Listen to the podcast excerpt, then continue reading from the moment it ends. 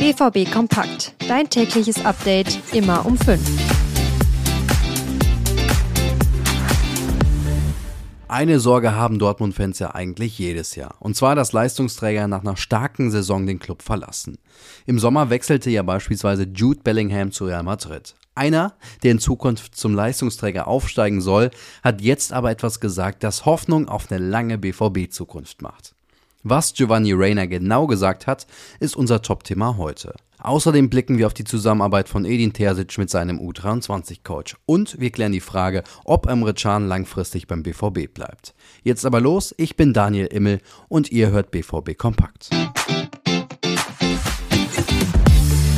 Es ist eine lange Liste. Jude Bellingham, Jaden Sancho, Usman Dembele, Robert Lewandowski und es gibt noch so viele mehr.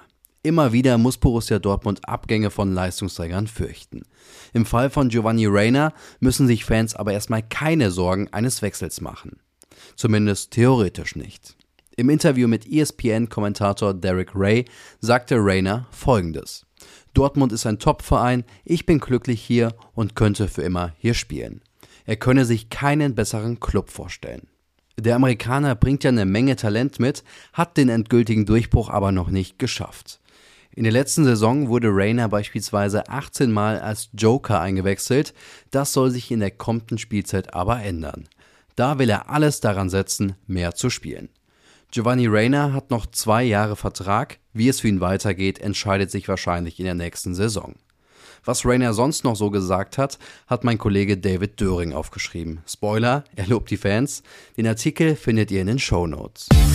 Wie tickt eigentlich Edin Terzic? Das haben sich wahrscheinlich schon viele gefragt. So eine ungefähre Antwort darauf hat jetzt U23-Trainer Jan Zimmermann beim Interview mit BVB TV gegeben. Edin Terzic ist für mich ein absoluter Glücksfall, weil er äh, menschlich absolut äh, top ist, aber auch ähm, immer wieder versucht, seinen Anteil ähm, zu bringen, dass wir optimal arbeiten können.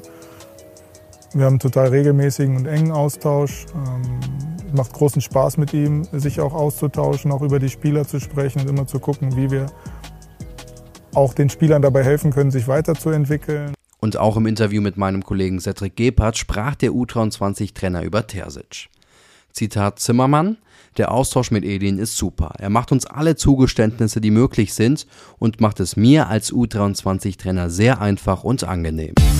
Und ich habe noch eine gute Nachricht für euch. Ich habe diese Woche ja schon erzählt, dass Emre Can kurz vor einer Vertragsverlängerung beim BVB steht.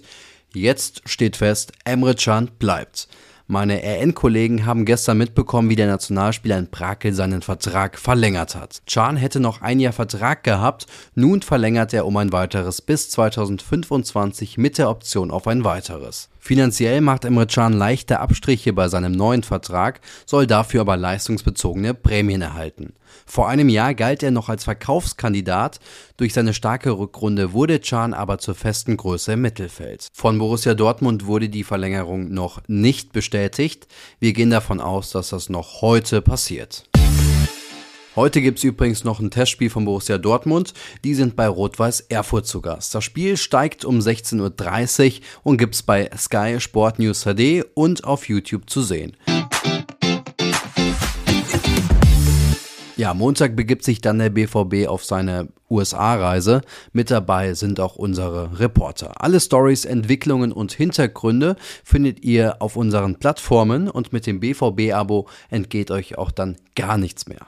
Das kostet drei Monate lang nur drei Euro. Der Link dazu ist in den Show Notes. Das war BVB Kompakt. Ich bin Daniel Immel und wünsche euch einen tollen Start ins Wochenende.